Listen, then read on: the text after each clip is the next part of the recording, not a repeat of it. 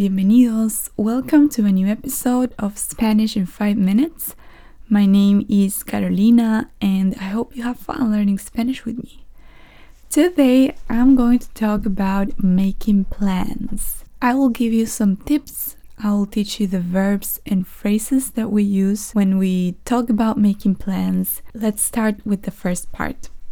If you want to suggest a plan, we have a few different options with different verbs.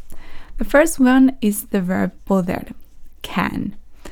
And we conjugate it in nosotros, we can. For example, podemos ir a la playa hoy. We can go to the beach today. Podemos cocinar sushi hoy. We can make sushi today. Okay? So we use podemos and the next verb has to be in infinitive form. Very simple. The next option is the question ¿Por qué no? The next verb has to be conjugated.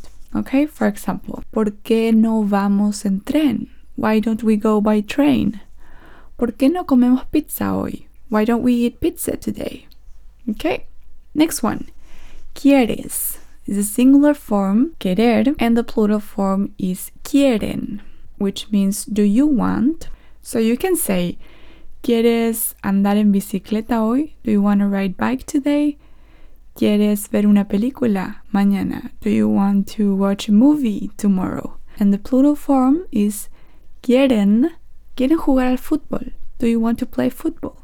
Now, if you want to refuse plans, we have also a few different options. You can say no puedo, I can't.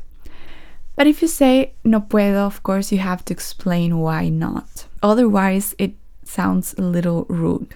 Yes? So, no puedo, and something like, no puedo, tengo que estudiar, I can't, I have to work or to study. The next one, tengo que, I have to. Tengo que limpiar la casa, I have to clean the house. Or tengo que trabajar mañana, I have to work tomorrow. No tengo tiempo, I don't have time. And again, here, if it's possible, you should explain why. For example, no tengo tiempo, tengo mucho trabajo, I can't, I don't have time, I have to work a lot. O no tengo tiempo, necesito estudiar, I don't have time, I have to study. No tengo ganas, I don't feel like doing that. For example, um, if I ask, ¿quieres ir al cine? Do you want to go to the cinema? And you don't want to, you can say, mm, no tengo ganas, I don't feel like going to the cinema. But you can say something like, pero podemos ver una película en mi casa, but we can watch a movie at home. Okay, now if you want to accept, you can say, por supuesto, of course. Genial, great, perfecto, perfect. Eso sería fantástico, that would be fantastic. Okay, and what's next? You can say, where do we meet? ¿Dónde nos juntamos?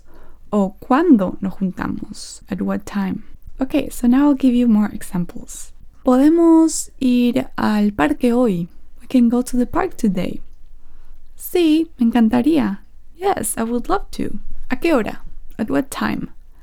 ¿Quieres ir a ver una obra de teatro? Do you want to go to the theater? Mm, no puedo hoy. Tengo que estudiar. I can't go today. I have to study. Pero podemos ir mañana. But we can go tomorrow. ¿Quieren comer sushi hoy? Do you want to eat sushi today? Mmm, no tengo ganas. Mejor comamos arroz. Mmm, I don't feel like eating sushi today, but we can make rice. And now some other examples. ¿Quieres ir a tomar un café hoy a la tarde? ¿Quieres ir a montar caballo mañana a la mañana? Podemos ir al río esta tarde. ¿Quieren ir a jugar tenis hoy? No puedo, tengo que limpiar la casa. Mm, no tengo tiempo, voy a viajar mañana. No tengo ganas, mejor podemos comer pizza en mi casa. Ok, genial, perfecto.